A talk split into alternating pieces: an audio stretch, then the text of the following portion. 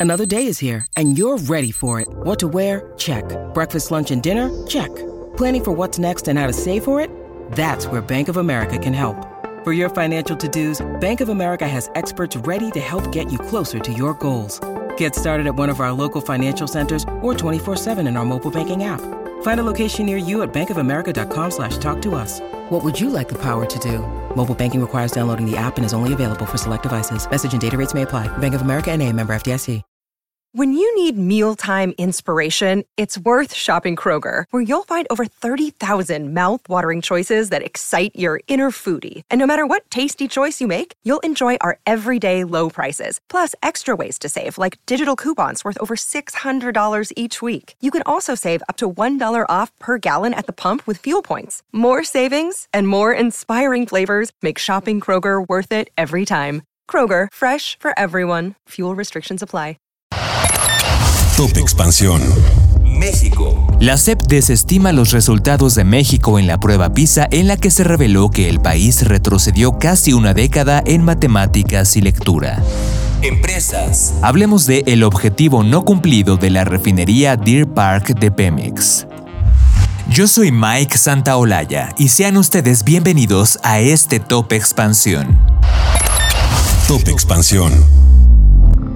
Mientras los países del sureste asiático avanzan, los estudiantes mexicanos se rezagan cada vez más en matemáticas, lectura y ciencias. Esto de acuerdo con los resultados de la prueba PISA 2022 de la OCDE.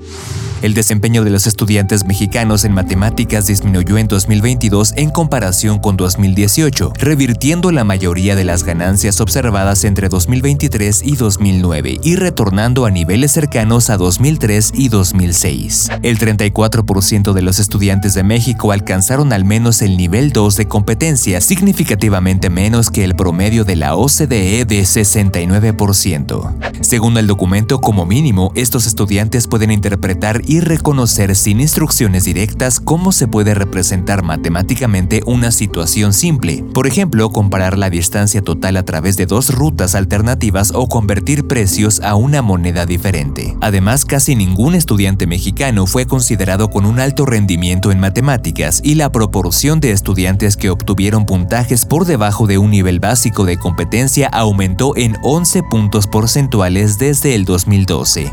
En comparación, países como Singapur Macao o Hong Kong estuvieron entre los países con mayor proporción de estudiantes con nivel 5-6, lo cual quiere decir que los estudiantes pueden modelar situaciones complejas matemáticamente y pueden seleccionar, comparar y evaluar estrategias apropiadas de resolución de problemas para abordarlas. En lectura, el 53% de los estudiantes mexicanos alcanzaron el nivel 2 o superior, en contraste con el 74% promedio de la OCDE. Solo el 1% de los estudiantes en México obtuvo un puntaje en el nivel 5 o superior, indicando una capacidad para comprender textos largos y abordar conceptos abstractos o contraintuitivos. Finalmente, el 49% de los estudiantes en México alcanzaron el nivel 2 o más en ciencias, comparado con el 76% promedio de la OCDE. Casi ningún estudiante mexicano fue clasificado como de alto rendimiento en esta materia, lo que sugiere una limitada capacidad para aplicar el conocimiento científico en una variedad de situaciones.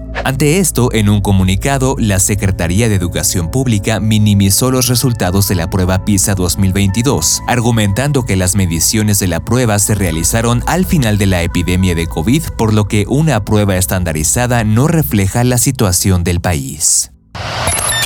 Top Expansión.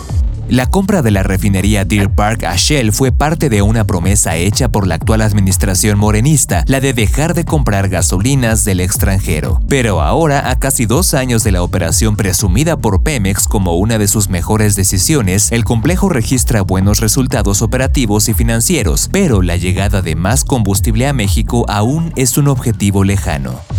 Los resultados operativos de Deer Park se colocan por encima de los que registran otros complejos propiedad de la estatal. La refinería de Tula, que tiene cifras de producción superiores al resto, ha producido en lo que va del año, con datos hasta el tercer trimestre, un promedio de 91 mil barriles diarios de gasolina y diésel. Deer Park en solitario produce 220 mil barriles diarios de estos combustibles.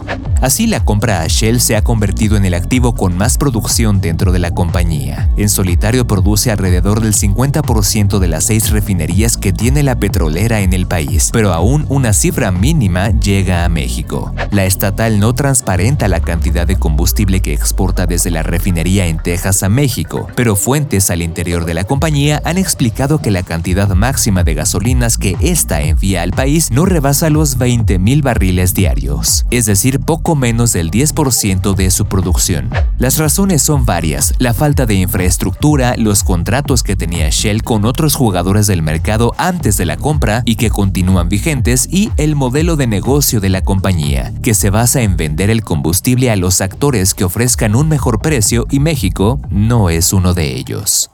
Con información de Diana Nava. Top Expansión. Esto fue Top Expansión, un destilado de noticias para que continúen su día bien informados. Yo soy Mike Santaolalla y les deseo un excelente día. Recuerden que si quieren más información sobre economía, política, empresas, mercados y tecnología, siempre pueden contar con Expansión y todas sus plataformas. Hasta pronto.